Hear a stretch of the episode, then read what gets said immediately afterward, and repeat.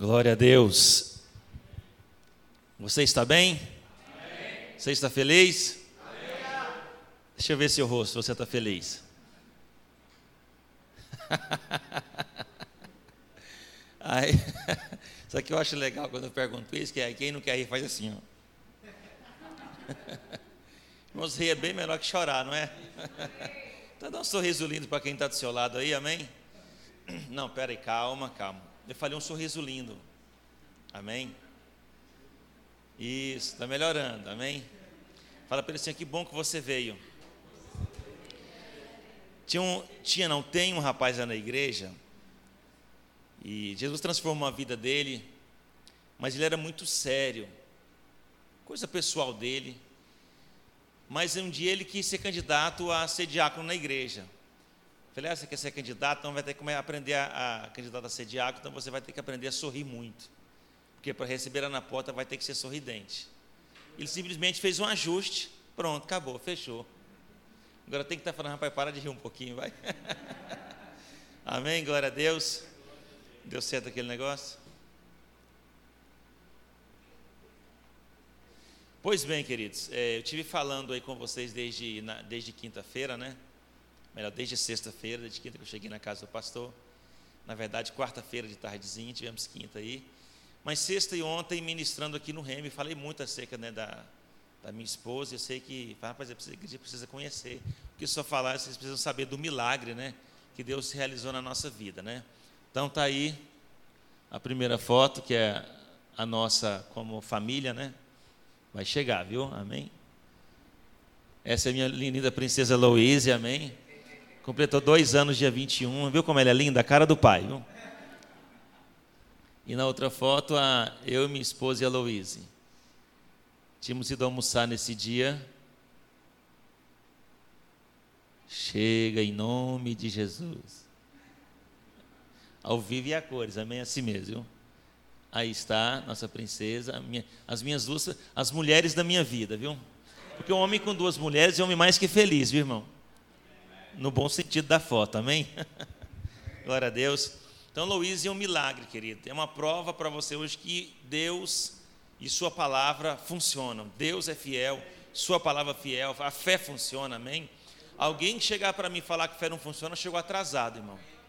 Literalmente atrasado, porque eu tenho visto e vivido o poder que essa palavra tem, amém? Glória a Deus é, Deus colocou algo no meu coração para essa noite, um norte, né, um, um, ponto de início. Eu não sei onde nós vamos parar nessa noite, querido.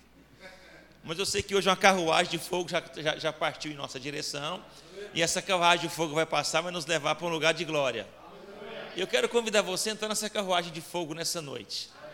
Está, está totalmente aberto a palavra e as correções pelo Espírito, pela palavra. Amém?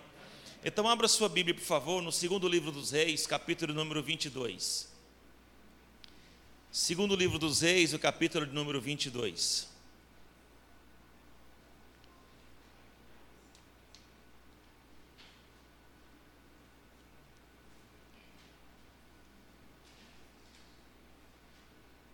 Sua pastor. Segundo livro dos Reis, o capítulo de número 22.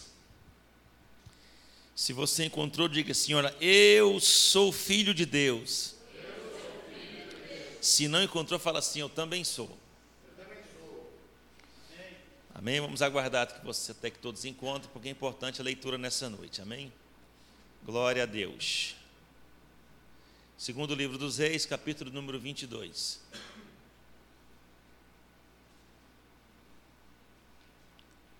Glória. Glória. Chegou lá? Diz assim: Tinha Josias oito anos de idade quando começou a reinar, e trinta e um anos reinou em Jerusalém. Era o nome de sua mãe, Gedida, filha de Adaías de Boscate.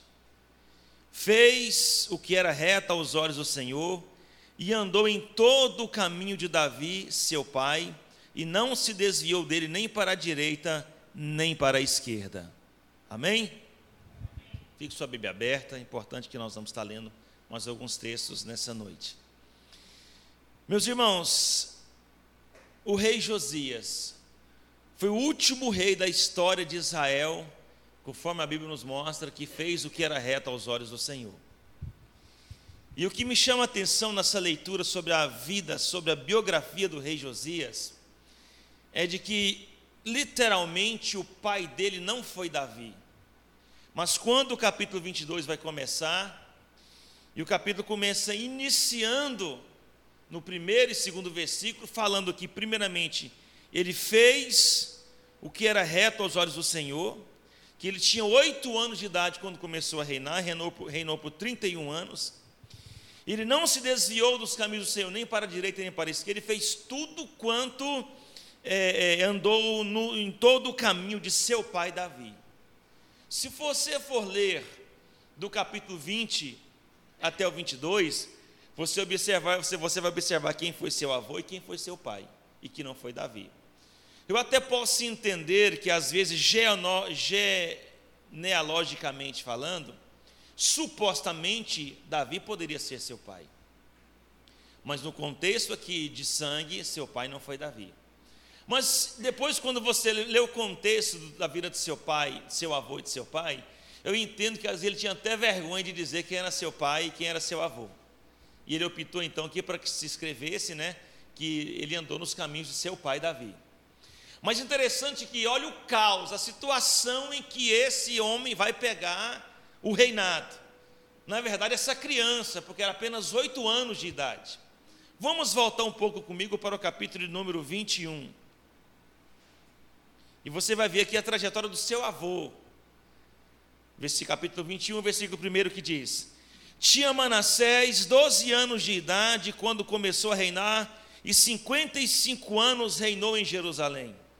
Era o nome de sua mãe Efzibá, e fez o que era mal aos olhos do Senhor, conforme as práticas dos gentios que o Senhor expulsara de suas possessões de diante dos filhos de Israel. E agora a Bíblia vai relatar o que, que esse homem fez, o avô de Josias. São tantas coisas ruins, mas eu quero aqui tocar em alguns pontos importantes com você. Versículo 6, olha atenta para esse versículo 6. Fez passar a seu próprio filho pelo fogo, praticou encantamentos e adivinhações, consultou médios e feiticeiros, prosseguiu em fazer o que era mal aos olhos do Senhor, provocando a ira. Também colocou uma imagem de escultura do porte sagrado que tinha feito no templo de que o Senhor dissera a Davi a Salomão, seu filho. Nesta casa e em Jerusalém, que escolhi dentre todas as tribos de Israel, porei o meu nome para sempre. Olha a situação espiritual em que o avô de Josias estava metido totalmente influenciado pelo sistema religioso e pecaminoso em sua volta dos povos, em sua volta, ele querendo ser politicamente correto, religiosamente agradabilíssimo, ele permitiu que tudo isso acontecesse e ele mesmo fez menção para que isso acontecesse. E pior de tudo, ele, ele sacrificou um, um, o seu próprio filho, um deles, ao deus Moloque. Ou seja, se você é um estudioso bíblico, você vai saber como eram os sacrifícios ao deus Moloque. Era um deus, uma estátua muito grande, larga, com a boca aberta, onde eles faziam fogo ali dentro e as oferendas eram, ele gostava muito de criança. Então ele pegava os filhos como um sinal de querer bênção do Deus, e jogava os filhos dentro daquela fogueira, daquela fornalha que estava pela boca daquele Deus, ou daquela imagem de escultura. E ele chegou até o ponto. Mas você vai andando um pouco para frente e você vê no capítulo 21 também, versículo 19, dizendo o seguinte: Ainá, um dos filhos de Manassés, que é o pai de Josias, tinha Amon 22 anos de idade quando começou a reinar, e dois anos reinou em Jerusalém. Versículo 20. Fez o que era o quê? mal aos olhos do Senhor, como fizera Manassés, seu pai. E andou em todo o caminho que andara seu pai, e serviu os ídolos que ele tinha servido e os adorou. Querido, olha aqui para mim agora.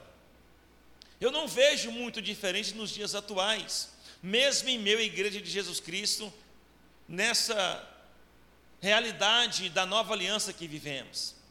Nós podemos observar, muito, observar muitos pais sacrificando seus filhos a outros deuses. E possa ser que às vezes você que está aqui hoje possa ser um desse e às vezes nem se apercebeu. Porque o mal é desse jeito, o pecado é desse jeito. Satanás nunca vai chegar para você é, com aquele tridente na mão, vestido de vermelho, com chifre e alguma cauda lá atrás. Porque você ele sabe que se, você, se ele assim chegar, ele será repreendido mas ele chega sutilmente disfarçado de outras coisas para poder roubar de você o melhor de Deus. Posso dizer que você está sacrificando seu filho a um tipo de Deus da, da nossa realidade e nem sabe.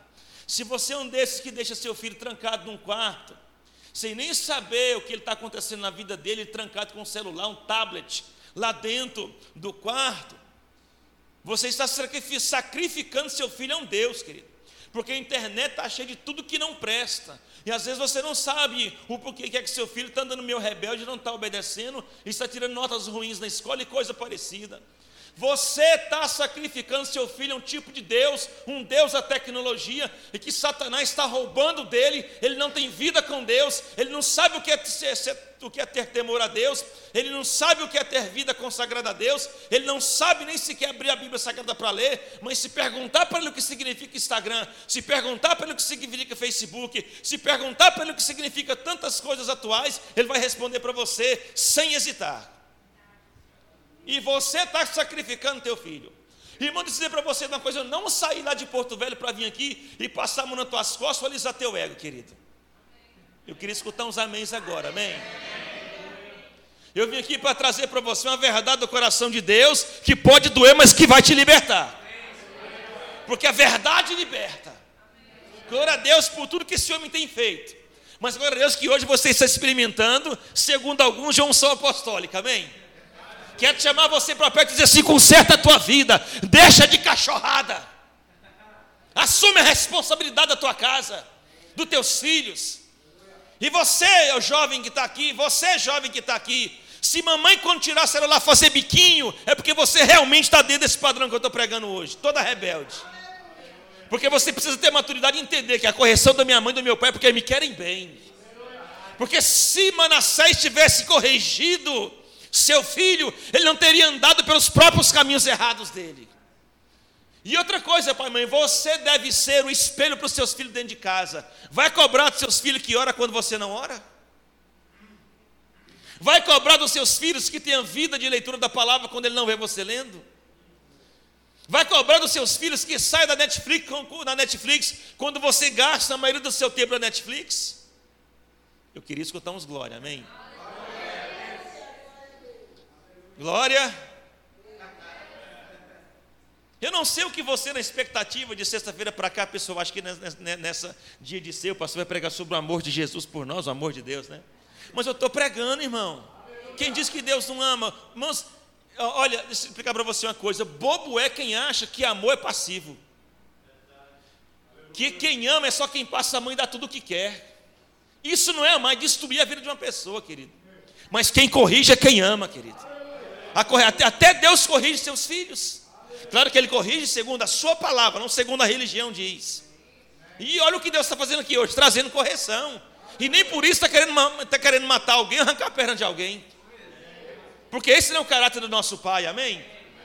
Irmão, se hoje, não sei se você percebeu, a faca já entrou e eu torci, você nem notou. Amém? Mas o Espírito já está com um avivamento poderoso hoje. Porque os maiores avivamentos da história da igreja não foi quando mensagens sensacionalistas foram pregadas, mas quando a verdade chegou para libertar a população. Foi quando a verdade chegou para sacudir a nação, querido. Aleluia. E quanto mais a correia apertava, mais o povo era fiel a Deus. Será que você não está meio relaxadinho com a sua vida espiritual? Um pai relapso, um filho relaxado. Um pai carnal, um filho no tutano. Um pai mundano, o filho ia ser o quê? Um pai que não tinha envolvimento com o pai celestial, o filho ia que o filho ia ter. Mas interessante, irmãos, que em meio a isso, a decisão de alguém pode mudar tudo, todas as coisas. De repente, um menino de oito anos É por isso que eu fico, irmãos, assim, sabe, estarrecido quando eu, é, é, algumas pessoas é, ficam sabendo que na igreja Verbo da Vida a gente dá ceia para as crianças. Eles falam assim: como vocês têm coragem de fazer isso? Uma criança, ela não tem discernimento naquele momento, não tem discernimento se o pai e a mãe não ensina. Porque se ensinar, serão muito mais sensíveis do que nós que somos adultos. Porque lá na igreja teve um dia que a minha esposa promoveu o dia do poder com as crianças. Meu irmão, que foi criança batizada com o Espírito Santo. E tem adulto lá que às vezes eu estou suando há quatro anos para ele poder, poder sequer dar um glória e não consigo, irmão. Mas as crianças batizadas com o Espírito Santo, eu chorava de ver aquilo. As monitoras que estavam, as colaboradoras que estavam com a minha esposa naquele dia, as professoras das crianças, e que a minha esposa começou a orar e declarar o batismo com o Espírito para eles, que as crianças recebessem o batismo com o Espírito Santo. Mas foi uma unção tão poderosa que até a professora do Rema que estava lá naquele dia começou a chorar, porque não aguentava como a unção estava tão pesada naquele dia sobre aquele lugar. E você vê crianças de 8 anos, 10 anos batizadas com o Espírito Santo, e as crianças prostradas, cheias do Espírito Santo, entregues totalmente. E você até agora não deu um glória, só me olhando. Irmãos, que tipo, quem é você quando o pastor não está perto? Quem é você quando o Mise não está perto? Quem é você amanhã quando o pastor Marcelo for embora? Será que você vai continuar a sua vidinha do mesmo jeito? Eu costumo dizer, irmãos, que, e eu tenho percebido desde que cheguei aqui, para a primeira ministração na sexta-feira, Deus começou a trabalhar algo no meu coração a respeito dessa igreja, pastor. Deus me disse que chegou o tempo dessa igreja passar por uma nova fase. E Deus preparou essa nova fase para essa igreja. E não é por causa do rema, não. O rema só faz parte de um processo que Deus está trabalhando nos bastidores para uma nova fase dessa igreja. Só que uma nova fase requer um novo comportamento, uma nova pegada. Porque se eu entro para uma nova fase tendo as mesmas atitudes do passado, nada vai mudar. E eu quero trazer essa responsabilidade para a tua vida hoje vem junto com essa liderança do que Deus está propondo para uma nova fase. Amém? Não se conforme em ficar do mesmo jeito. Porque permanecer do mesmo jeito vai ecoar para o seu futuro as mesmas consequências ou os resultados de coisas que têm acontecido há 4, 5, 10 anos na tua vida. Mas você tem o poder de quebrar esse paradigma e dizer, apontando para um futuro: meu futuro será um futuro glorioso, de bênção, de novidade de novidade, de uma nova unção, de uma nova pegada, de um novo nível em Deus. Sabe, irmão, mas uma nova fase só começa com coisas novas. Não dá para você estar tá numa nova fase fazendo as mesmas coisas que antigamente, do mesmo jeito. Então você precisa hoje fazer como o rei Josias. Vamos passear um pouco aqui para entender o que aconteceu na vida desse, desse homem, desse, dessa, dessa criança. E a Bíblia nos diz no versículo 2 que ele fez o que era reto aos olhos do Senhor e andou em todo o caminho. Olha a vergonha que a gente falar do pai. E andou em todo o caminho de Davi, seu pai, e não se desviou dele nem para a direita nem para a esquerda. Mas de repente, contrário, irmãos, interessante que o livro da lei estava dentro do templo, mas perdido. Eu quero que você lê todo o capítulo 22 e 23 em casa. Nós não vamos ler aqui para não tomar muito tempo. Hoje nós temos ceia para celebrar. Mas interessante que o livro da lei estava perdido dentro da igreja, dentro do templo. E ali eles, porque ele deu ordem, esse rei, para que fizesse uma limpeza geral. Nessa limpeza geral, do sumo sacerdote dando ordem para limpar tudo, o sumo sacerdote o quis, agora acha o livro e traz a quem? Traz para ele. Quando ele lê o livro, ele fica estarrecido com tudo que estava acontecendo. Isso me mostra que um caos estava acontecendo. E o que trouxe visão, o que trouxe luz para ele foi a leitura do livro da lei.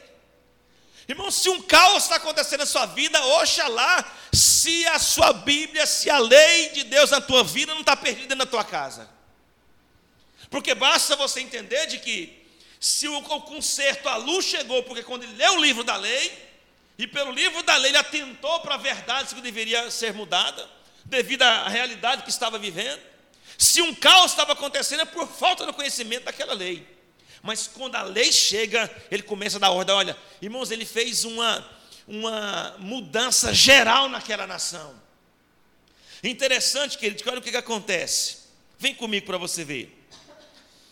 É, versículo de número 4: Sobe Alquias, o sumo sacerdote, para que ajunte o dinheiro que se tem trazido ao templo do Senhor, o qual os guardas da porta receberam do povo. Versículo 5 que o entregue nas mãos dos homens encarregados para supervisionar a obra da casa do Senhor, para que a peguem aqueles que fazem a obra que é no templo do Senhor, para consertares os estragos. A casa de Deus estava toda bagunçada, cheia de estrago, de rachadura, querido.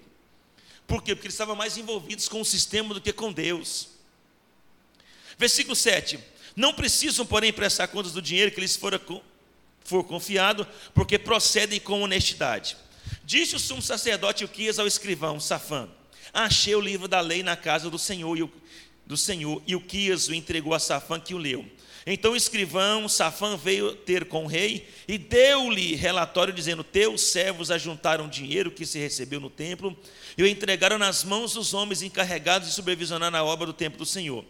Então o escrivão Safã informou o rei: O sacerdote Uquias me entregou um livro. E Safão leu diante do rei. Ouvindo o rei as palavras do livro da lei, rasgou as suas vestes. Ordenou o rei Elquias, o sacerdote a Aicão, filho de Safã, a Aquibor, filho de Micaías, a Safã, o escrivão, e a Asaías, servo do rei. Ide e consultai o Senhor por mim, pelo povo e por todo o Judá, acerca das palavras desse livro que se achou. Grande é o furor do Senhor que se acendeu contra nós, porque os nossos pais não deram ouvidos às palavras deste livro, não fizeram conforme tudo que de nós está escrito. Então ele vai agora procura a profetisa Uda, e ela então diz pelo que iria acontecer, porque a ira de Deus já se tinha acendido sobre esse povo. Porém, sobre o coração e o reinado de Josias, não, porque Deus contemplou o coração dele. Mas o que acontece? No capítulo 23, vamos comigo agora. Então o rei deu ordem, e todas as autoridades de Judá e de Jerusalém se juntaram a ele. O rei subiu ao templo do Senhor, e com ele todos os homens de Judá, e todos os moradores de Jerusalém, os sacerdotes, os profetas, e todo o povo, desde o menor até o maior. Leu aos ouvidos deles todas as palavras do livro da aliança que se achou no templo do Senhor. E o rei se pôs em pé junto à coluna e renovou a aliança perante o Senhor, para o seguirem, obedecerem os seus mandamentos, os seus testemunhos e os seus estatutos de todo o coração e de toda a alma, confirmando as palavras da aliança escritas naquele livro. Então todo o povo firmou a aliança, ou seja, todo mundo pegou firme agora com o rei e com os sacerdotes. Ou seja, a pegada agora é outra. A visão mudou agora, agora vai ser desse jeito para agradar o Senhor. O rei ordenou ao sumo sacerdote Uquias e aos sacerdotes auxiliares e aos guardas da porta que se tirassem, começou, querido, que se tirassem do templo do Senhor todos os vasos que tinham sido feitos para Baal e para o poste sagrado e para todo o exército dos céus, porque eles adoravam até as estrelas. Queimou-os fora de Jerusalém nos campos de Cedron e levou as cinzas deles a Betel eliminou os sacerdotes que os reis de Judá estabeleceram para queimar incenso sobre os altares idólatras das cidades de Judá e ao redor de Jerusalém, como também os que queimavam incenso a Baal, ao sol, à lua, aos demais planetas e a todo o exército dos céus. Para, para, para, para, olha aqui para mim, meu Deus do céu. Tu viu que situação que estava? Ó, oh, vamos à sequência de novo. Ele extinguiu o sacerdócio daqueles que estabeleceram para queimar incenso sobre os altares, altares idólatras, estão no versículo 5. Na cidade de Judá e ao redor de Jerusalém, como também os que queimavam incenso a Baal, ao sol, à lua, aos planetas e a todo o exército do céu. Não bastava adorar só o sol, a lua, as estrelas, todos os planetas. Eles estavam adorando irmãos, a tudo agora, menos Deus. Sabe, irmãos, às vezes nós levantamos altares dentro das nossas próprias casas e achamos pelo simples fato de batermos o cartão da presença no culto de domingo, está tudo bem. Cuidado, pode não estar tá tudo bem. E o termômetro disso, irmãos, é como está a nossa vida por dentro. Nós temos que entendermos que não, é, volta e meia precisamos perguntar a nós mesmos: como é que eu estou? Será que Deus está se agradando de mim? Como é que está a minha vida? Será que como eu estou, estou bem ou posso ser melhor? Você pode ser melhor, com certeza, querido. Você pode ser melhor. Eu quero que você entenda, olha novamente aqui, versículo 7. Também derrubou as casas dos prostitutos cultuais que estavam no templo do Senhor, onde as mulheres teciam cortinas para o poste sagrado. Olha aqui para mim agora. Você notou que nível de promiscuidade estava o culto de adoração dentro do templo do Senhor? Ora, o nível de cultuação que esse povo tinha, querido. Você notou? Alguém tem aí nesse exato momento a, a, nova tradução da linguagem de hoje que pudesse ter para mim, por favor, a NTLH? Alguém tem ela? O versículo 7 somente, lê para mim. Ele destruiu os quartos do templo onde ficavam os prostitutos. Era nesse lugar que as mulheres teciam as roupas usadas na adoração da deusa Aserá.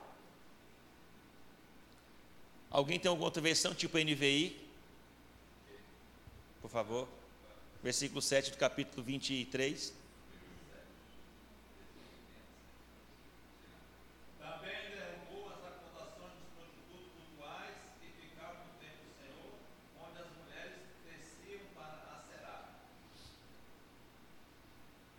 Olha o que uma pessoa, irmão, sem temor a Deus, o nível que ela chega. Criaram dentro do templo do Senhor um local para prostitutos. Isso me leva a pensar então que porventura havia um culto de orgia, um culto de promiscuidade em meio ao templo do Senhor. Isso, irmãos, é uma coisa muito séria. Então, que, aonde nós estamos analisando a nossa vida, querido? Será que nós devemos ou, e podemos ser melhores ou não? Porque, irmãos, uma nova fase está proposta pelo Pai. Mas uma nova fase só vai chegar a acontecer quando nós tomarmos a responsabilidade que para passar para a nova fase, pastor, estou bem, não tenho, eu não tenho culto de prostituição na minha casa, não. Mas pode ser melhor. Você pode pegar mais junto com esse homem, com essa mulher. Você pode ser melhor. Você pode chegar mais cedo para o culto, para a oração. Amém? Você pode estar sempre pronto para alguma coisa, pastor. Eu estou pronto. O que o senhor quer que eu faça? Seja para limpar banheiro, seja para poder é, é, é, limpar os, as janelas que estão, meu Deus, cheias de telha de teia de aranha. Será que Deus vai ter que enviar, Deus vai ter que enviar alguém de fora para limpar as teias de aranha da igreja? Ou será que você está aqui e está pronto para isso?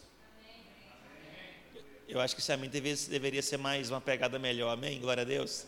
A. Irmão, deixa eu perguntar para você. Você entende o que é excelência servir ao Senhor? Se for preciso, querido, não tem problema. No término do culto eu pego a vassoura e vou limpar até de areia da janela. Porque eu não estou aqui com uma igreja ah, desse homem. Estou aqui na igreja do Senhor. Hello? Você viu que você pode ser melhor? Será que nós não estamos dando, em vez de dar um ouro, estamos dando uma prata ou um bronze ao Senhor? Hello? Ou se, ou se na sua cabeça, não, mas isso é obrigação, minha obrigação é do diácono. Irmão, se você pensa assim, cuidado, você pode estar na UTI espiritual respirando por aparelhos e não sabe. Cuidado para o nível espiritual que você possa estar vivendo nele muito conformado, acomodado. Não, porque o pastor me deu para fazer, foi só isso. Irmão, se você só faz aquilo que seu Senhor manda, inútil é que a Bíblia diz, você é um servo inútil. Não sou eu a palavra que diz isso. Está entendendo? Então, por exemplo, não, mas as cadeiras precisam lavar, tem algumas coisas de adesivo que tem que limpar. Não, mas você que tem que fazer a mísia. Você, sem fazer nada na igreja, quer que a mísia que faça? E eu vou dizer mais uma coisa: cuidado para pessoas que não que vão chegar às vezes depois de você, não passar voando espiritualmente como uma Ferrari a 200 km por hora e deixar você para trás, querido. Porque se você não quiser entrar para essa nova fase, Deus vai levantar pessoas que vão pegar junto com esse homem, que é sua mulher, para essa nova fase. Mas entenda, você está aqui, Deus colocou você nesse lugar, querido. Deus plantou você aqui. E nesse tempo é como, irmãos? Você precisa ser como uma árvore plantada junto a ribeiro que dá seu fruto na estação própria. E uma árvore junto ao ribeiro, ela sempre está com folha verdinha. Hello? Como diz em inglês, wake up tonight in Jesus' name. Vamos acordar nessa noite em nome de Jesus. Sabe, irmão, Deus está com uma proposta grandiosa para esse lugar. Ele só está esperando você começar a entender aqui, não aqui. Chegou o meu tempo, chegou a minha vez, chegou a minha hora. Mas você percebeu que o rei Josias, para que essa nova fase acontecesse, ele teve que ser radical com algumas coisas? Eita glória! Porque imagina a situação espiritual que essa nação estava se Josias tivesse uma pegada lesa para mudar essa situação. Deixa eu lhe explicar uma coisa, irmãos. Vai ter áreas da sua vida que você vai ter que ser radical nela para que uma mudança seja vista. Vão ter áreas da sua vida que você vai ter que ser radical. Se esse tablet te faz pecar, se esse celular te faz pecar, se aquele computador te faz pecar, joga no fogo. Perca o tablet, o celular, o computador, mas não perca a glória, não perca o espírito, não perca a unção. Se você não consegue entender isso, chegou dos céus essa noite o e-mail celestial para você, querido. Você vai ter que, irmão, chutar o pau da barraca com coisas. Tu vai ter que ser radical com áreas da sua vida. Porque, irmão, só o milagre acontecer, milagre só acontece na vida de pessoas que são radicais, para o lado positivo em algumas coisas, querido. Porque às vezes eu já está assim, na, naquele desejo de, de fazer. Vai, meu filho, vai, meu filho, e agora? É agora. Mas de repente está você parado por causa de um celular. Pode parecer uma coisa esdrúxula, mas não é, querido. Como tem pessoas amarradas hoje por causa de um tablet, de um celular. Como tem pessoas amarradas, irmãos, se você não consegue, o que Jesus disse? Se o teu olho direito te faz pecar, arranca-o. Porque é melhor você entrar na glória com o olho só do que ter nos dois e ir para o inferno. Eu entendo que Jesus poderia não estar falando literalmente do olho, mas de coisas que impedem você de avançar. Então analise o que é que é que está impedindo você de avançar. O que é que está impedindo? É namoro? Corta. É Netflix? Cancela. Se é tablet, dá para o pastor que ele sabe para quem dá. Se é laptop, a igreja pode estar tá precisando de um. Perca o laptop, mas não perca a unção. Perca o laptop, mas não perca a comunhão com a família. Se a Netflix está impedindo a comunhão com a família, pai, por favor, seja cabra macho, vai. Cancela esse negócio hoje. Larga de ser frouxo, rapaz. Estou pregando hoje como paraibano, amém? Morei lá quatro anos. E vou dizer mais. Papai e mamãe que está aqui. Se porque completou 18 anos, eu já tenho 18 anos. Se está dentro da sua casa, compre do seu feijão, do seu arroz, quem manda é você, papai. Está entendendo? Tem que ser assim. Está dentro da minha casa comendo o meu arroz, o meu feijão, quem manda sou eu. Vai ser com as minhas regras, do meu jeito. Porque eu já tenho 18 anos, papai. Isso significa alguma coisa? Pode ter 18 anos, mas cabecinha de 12, não sabe nada da vida. Porque se o pai faltar, travado no mundo sem saber nada. E às vezes tem muito meninão de 18 anos que papai e mamãe quer tratar como como um neném ainda. E quer tratar como bebê da mamãe. É meu bebê, eu, me, é, eu sou bebê mesmo, mamãe, eu sou, sou seu bebê mesmo.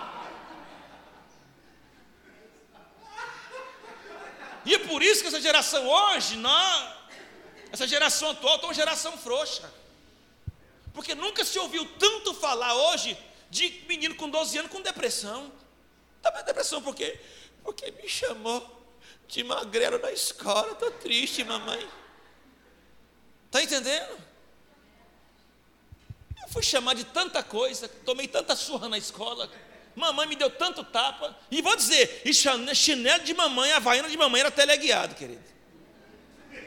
Mamãe jogava assim, o chinelo, eu podia correr para a cozinha, corria para o quarto, o chinelo ali atrás, irmão, nunca vi daquele jeito.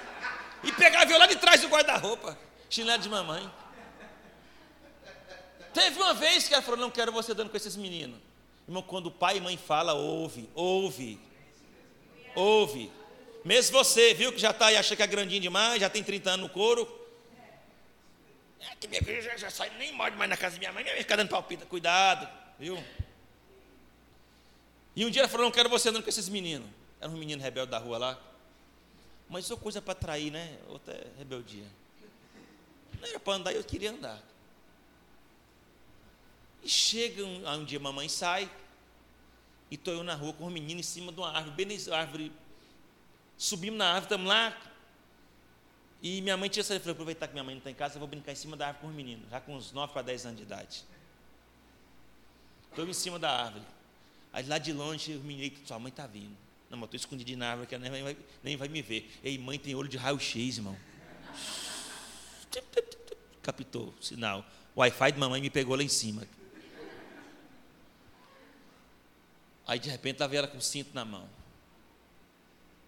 Ela pega e para assim no pé da árvore e fala assim: Desce, meu filho. Não, mãe. Essa senhora vai me bater. Desce. Eu te falei, não falei? Desce. Não, não vou descer, não, senhora vai me bater. Desce. E me olhava, desce. Não, senão você vai me bater. Se você me obedecer e descer, você não vai apanhar.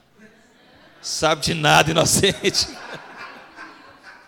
Aí me bater, não, então tá bom. Aí eu peguei, pulei da árvore. Foi só o prazo de fazer assim, ela fazia assim, ó.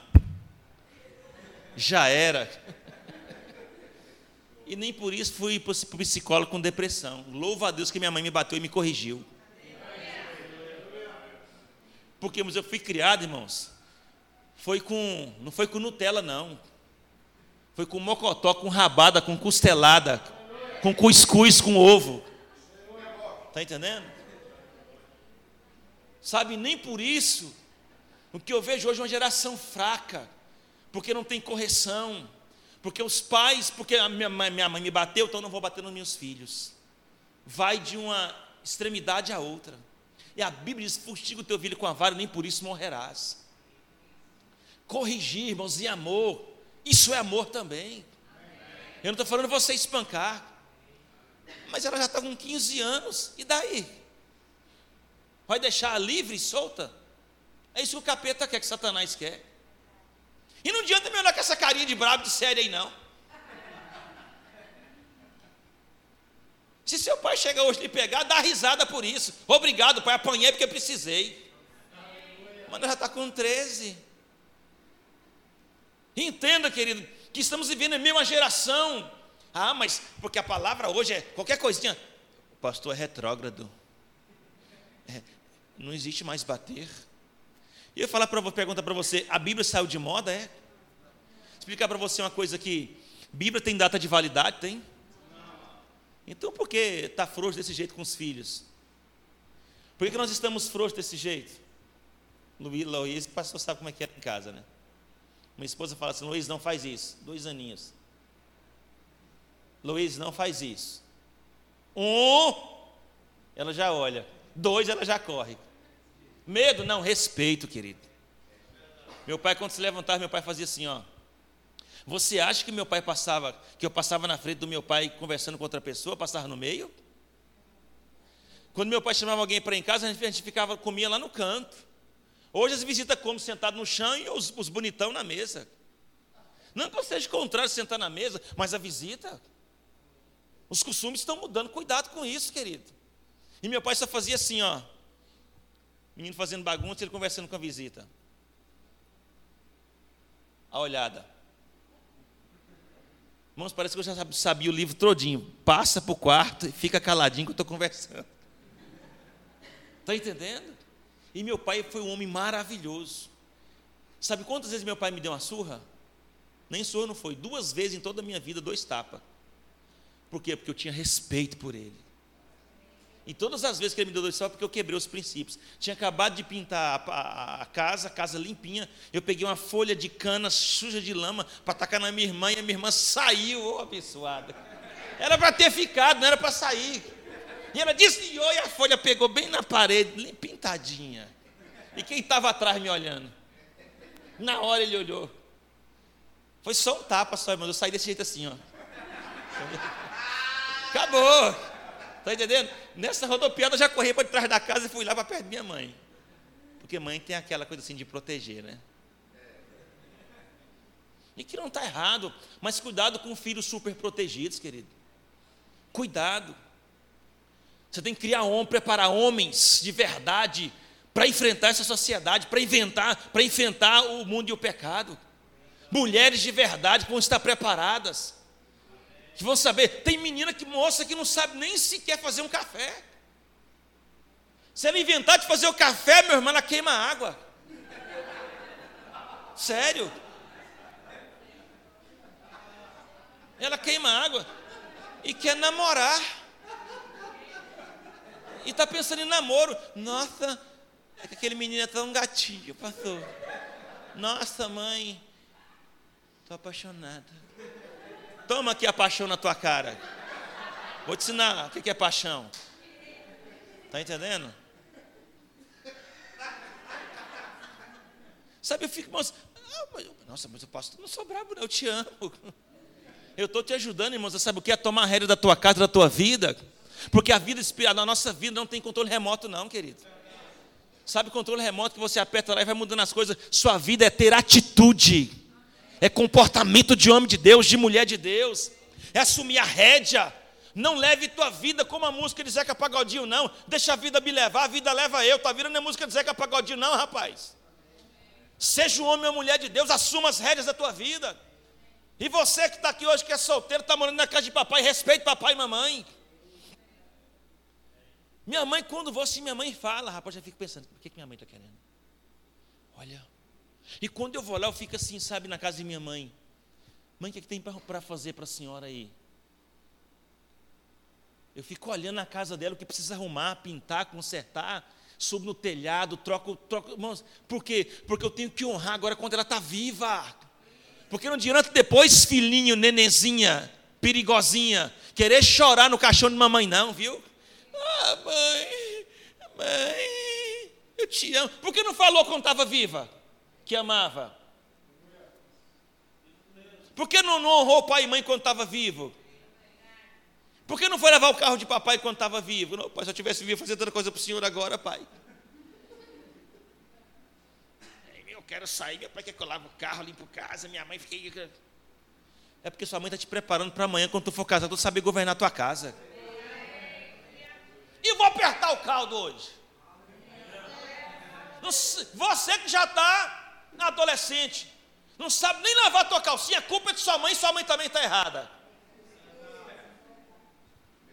E você, mãe, sente com sua filha, com o seu filho, papai, ensine a vida para ele. Porque até hoje ele está achando que é a cegonha que traz. E a escola só enchendo a cabeça de coisa errada. Só a sociedade só enchendo a cabeça de coisa errada. Está entendendo? A melhor amiga da sua filha tem que ser você, mamãe. O melhor amigo do seu filho tem que ser você, papai. Senta com ele. Fala de safadeza com ele. Explica para ele como é que é dentro da palavra, como é que funciona. Porque senão na escola só vai saber o que não presta. E do jeito errado. Mas a palavra ensina a forma certa. E ele tem que ter, irmãos, não medo, mas temor a Deus. E entender de que ele não vai pecar, não é porque não é porque é uma imposição da igreja ou do pai, não. Ele não vai pecar porque ele ama Jesus. É porque ele ama Jesus. Por isso ele vai se afastar do mal e do pecado. Porque às vezes tem muito adolescente que detesta vir para a igreja por causa de imposição religiosa. Mas ensina para ele, não, é porque você ama Jesus é porque do que Jesus fez na sua vida. É o amor de Deus por você que está te livrando do mal futuramente, em viver a palavra. Não é por imposição religiosa. Então você observa esse rei tendo uma atitude radical, irmãos, para que fosse restabelecida uma posição diante de Deus nesta nação. Versículo 24 diz o seguinte, do capítulo 23: Josias também eliminou os adivinhos, os feiticeiros, os terafins, os ídolos e todas as abominações que se viam na terra de Judá e em Jerusalém. Isso fez ele para confirmar as palavras da lei que estavam escritas no livro que o sacerdote Uquias acharam no templo do Senhor. 25. Nem antes nem depois dele houve rei que lhe fosse semelhante, que se convertesse ao Senhor de todo o coração, de toda a alma e de todas as forças, conforme toda a lei de Moisés. O que você, homem, mulher que está aqui, quer deixar para o seu legado? Como que você quer que as pessoas lembrem de você ou vejam você? Como é que quando você for dar aula, futuramente ser um professor do Rema? Eita, só um aleluia, meu Deus do céu. Vou te ajudar de novo, vai. Porque você acha que você vai fazer o rema simplesmente para ter um canudo? Do que simplesmente fazer o rema para ficar cheio, gordo da palavra e não fazer mais nada na vida? Deus quer que você seja cheio da palavra para você, irmãos, fazer a diferença lá fora, querido. Amém? E eu creio e declaro nesse lugar aqui, levantando professores do rema nesse lugar, pastores auxiliares, amém? Homens que irão, irão ser enviados para outros lugares, mulheres de Deus, amém? Mestres da palavra nesse lugar, glória a Deus, eu declaro aqui nessa noite. E quero que você escreva o que eu estou te dizendo hoje. Sabe, irmãos, Deus vai levantar aqui uma geração, uma geração disposta a qualquer coisa por amor a Ele, uma geração disposta a qualquer coisa sem medir esforços, aquela geração que estava, vai estar preparada para dizer: Pai, pode o sangue dar na canela ou chover canivete, eu estou contigo e não abro, papai. Mas não uma geração frouxa, uma geração relapsa, uma, relação, uma geração que por qualquer coisinha faz biquinho. Hum, pastor me puxou a orelha hoje, eu nem merecia. Será que não? Nossa, pastor foi tão duro comigo. Eu entendo uma coisa, irmãos. Lá na igreja, eu digo para os irmãos: estou sendo duro com você porque eu acredito em você. Estou sendo duro com você porque você, eu sei do seu chamado, eu sei o quanto você vai ser poderoso em Deus se você ouvir a, a minha voz. E digo uma coisa. E vou dizer uma coisa. Dá meu celular, por favor. Estava por aqui. Esse. Eu tenho uma frase bonita para você hoje. Que vai livrar esse homem de muita coisa. Uma frase que me livrou, irmãos, de um peso nas costas. Pastor, você nunca será responsável pela dor daqueles que ignoram seus conselhos. Ok? Ele nunca será responsável pela dor, pelo sofrimento daqueles que ignorar os conselhos dele. Porque às vezes ele dá o conselho, meu irmão, não é por esse caminho, meu irmão, não é assim, não faz isso, não pode ser desse jeito. Aí a pessoa, não, mas, mas, aí, então tá bom, então vai, se lasca todinho. É, se o pastor tivesse me ajudado, não teria dado errado. E ele não falou? E ele não aconselhou? Ah, se o pastor tivesse chegado junto de mim, que é o que, que ele vai morar na tua casa? É? Isso é, isso é querer continuar a ser menino espiritual, querido. Então hoje eu estou arrancando a sua chupeta e a mamadeira. Sabe, você precisa entender que maturidade espiritual é necessidade de todo cristão. E maturidade espiritual não se dá por tempo de casa, se dá por envolvimento com Deus e Sua palavra, querido. obediência e uma liderança, estar debaixo de uma autoridade espiritual é bênção para a tua vida. Só quem não gosta de estar debaixo de autoridade é quem é rebelde. E eu vou dizer, irmãos, uma ovelha ama estar debaixo do pastoreio, gosta de estar no aprisco. Agora, bode não, quando o rapaz chega, ele já quer dar cabeçada. Bode assim, você quer ensinar para ele, ele quer dar cabeçada. Não. Quer bater de frente, quer que não, não concordo. Porque eu penso assim, pastor. Vem cá, tu veio para o reino para pensar o que você acha o que a palavra diz. Porque eu entendo que esse homem nunca vai te dar conselho fora da palavra. E se ele está aqui, não caiu de paraquedas. Houve uma plantação e houve uma preparação para que ele estivesse aqui. E a Bíblia diz que aprove ao Senhor assim. Porque quem estabeleceu os cinco dons ministeriais, inclusive de pastor, foi o próprio Deus. E se Deus o colocou aqui, ele é o anjo da igreja. Hello! Então honre a vida desse casal. E honrar quando eu digo, mas às vezes pensa, ah, vou o pastor de hoje falar que tem que dar dinheiro para ele. E se Deus tocar o teu coração para fazer, não vai obedecer, não? Amém? Agora honre a vida dele. No mínimo, chega perto, pastor, se eu precisar de mim, eu estou pronto para fazer na igreja. Agora, se você falar assim, ele pedir para lavar um banheiro e tu esquivar, é misericórdia, né? Quem aqui está pronto para lavar um banheiro por amor a Jesus? Aí, irmão, levanta a mão, irmão. Aí, aí, glória a Deus. Aí.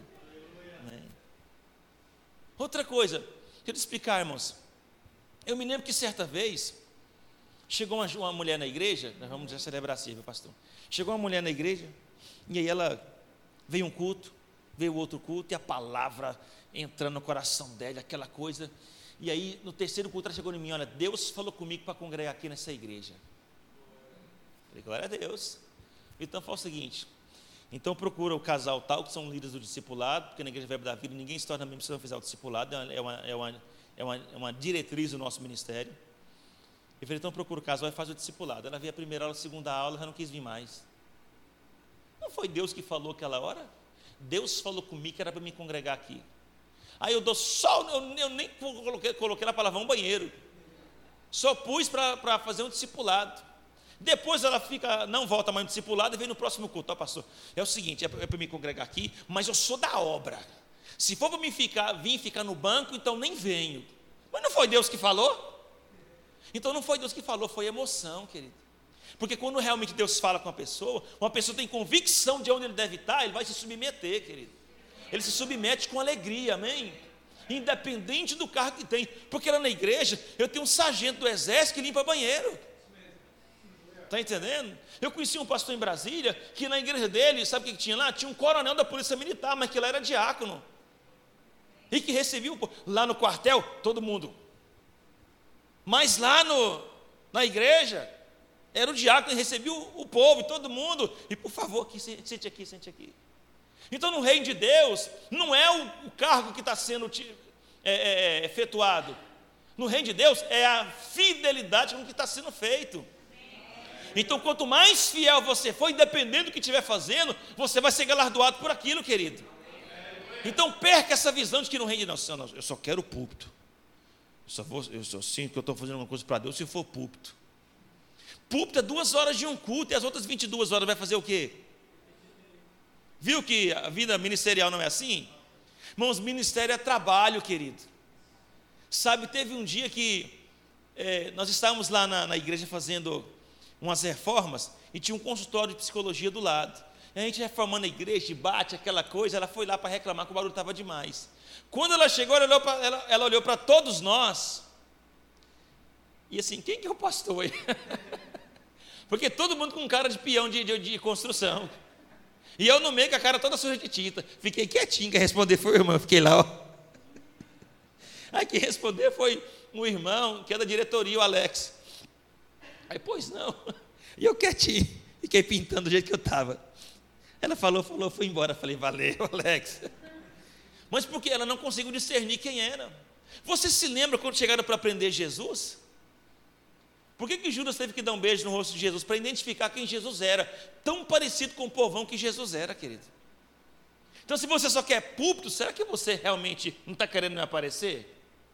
Se amostrar? Está entendendo? Agora, seja fiel no pouco, que sobre o muito eu te colocarei, é o que a Bíblia diz. Porque se sou fiel no pouco, Deus vai te colocar no muito.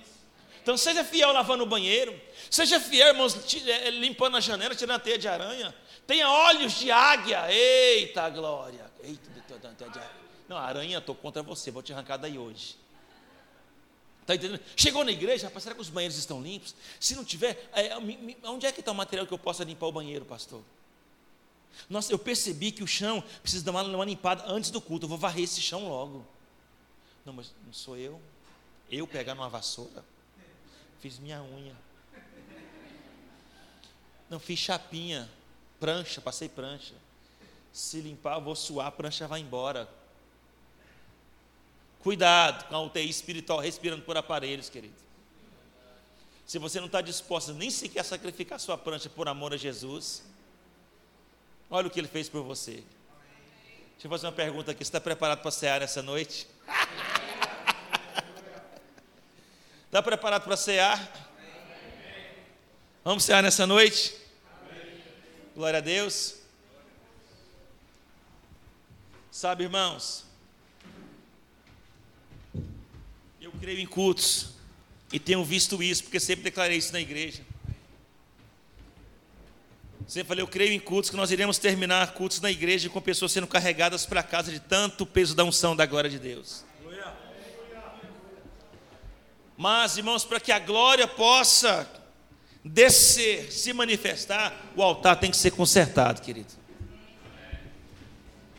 E para o altar ser consertado, Deus sempre antes de fazer alguma coisa, Ele enviava a sua palavra. E hoje essa palavra vem como um despertamento para a vida de alguns, de muitos, ou sei lá, de si todos. Mas uma coisa eu digo, você pode ser melhor. Eu quero voltar aqui, não sei quando, mas olhar para você e falar assim, rapaz, se eu vi aquela irmã naquele dia assim, hoje está totalmente diferente. Aquele irmão, rapaz, olha o nível que aquele irmão está. Aquele irmão está todo afogueado que bastou uma nota só do irmão, ele já estava todo quebrantado. É ver você mais ousado, mais intrépido, mais determinado, sabe, mais dedicado, sempre pronto a fazer alguma coisa para o reino de Deus. Hoje é noite de ceia. Então, noite de ceia, noite de comunhão em família. E família sempre bom sentar e lavar uma roupa suja, né? É que papai chamou a gente aqui hoje. É para uma boa lavada de roupa suja. Porque é em família que a gente faz essas coisas. Então nós vamos ceiar hoje de uma forma diferente. Qual? Com a consciência que eu posso ser melhor. Porque o que ele fez por mim, ele me deu o melhor dele para que eu pudesse estar aqui hoje. Queria que vocês colocassem de pé nesse momento. Estão aqui os elementos da ceia do Senhor. O suco de uva representando o sangue de Jesus e o pão representando a sua carne. E conforme o livro do profeta Isaías 53, que sua carne foi moída pelas nossas transgressões. E Paulo escrevendo a sua primeira carta aos Coríntios, capítulo 11, Paulo diz assim, ó, verso de número 23: Pois eu recebi do Senhor o que também vos ensinei, que o Senhor Jesus, na noite em que foi traído, ele tomou o pão, e tendo dado graças, o partiu e disse: Isso é meu corpo que entregue por vós, fazer isto em memória de mim. Semelhantemente, depois de cear, tomou o cálice, dizendo: Este cálice é a nova aliança no meu sangue. Fazer isso todas as vezes que beberdes em memória de mim. Pois todas as vezes que beberes este, comeres este pão e beberes este cálice, anunciais a morte do Senhor até que ele venha. Portanto, qualquer que comer o pão ou beber, beber o cálice do Senhor dignamente, será culpado do corpo e do sangue do Senhor.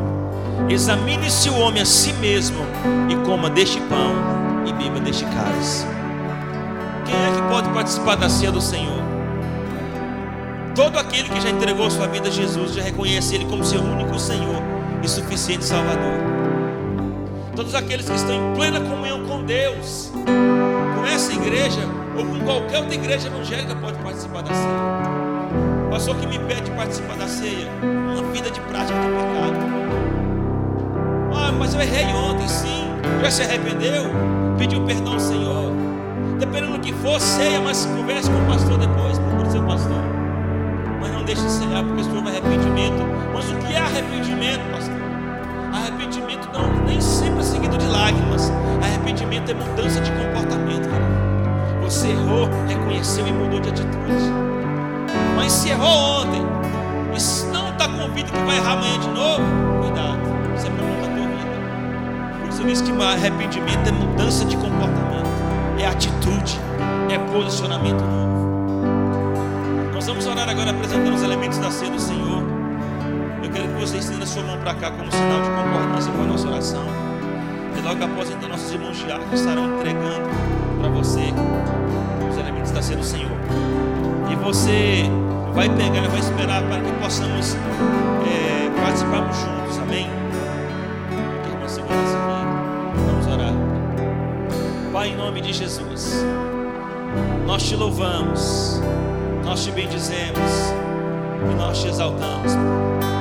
Muito obrigado nessa noite tão poderosa, pela manifestação da tua glória, do teu Espírito, trazendo uma palavra aos nossos corações de mudança, que nós podemos ser melhores, dar mais ao Senhor, meu Deus, se comparado com aquilo que o Senhor fez por nós. Te apresentamos nessa noite, Pai, cada um desses elementos. Aqui o pão simbolizando o corpo de Jesus, e o sangue, e o vinho simbolizando o sangue de Jesus, Pai. A Te apresentamos e consagramos em nome do Pai, do Filho e do Espírito Santo. E te louvamos pelo sacrifício de Jesus que nos libertou, que nos comprou, que nos transformou, ó Pai. Hoje somos livres por causa do Teu amor, Senhor. Muito obrigado, Pai. Em nome de Jesus te louvamos e te agradecemos em nome de Jesus. Glória a Deus. Quero pedir a você que todos se assentem. E eles vão estar entregando também. E menino que você pegar, você se coloca de pé. para que todos possamos participar junto. Você vai estar aguardando, amém?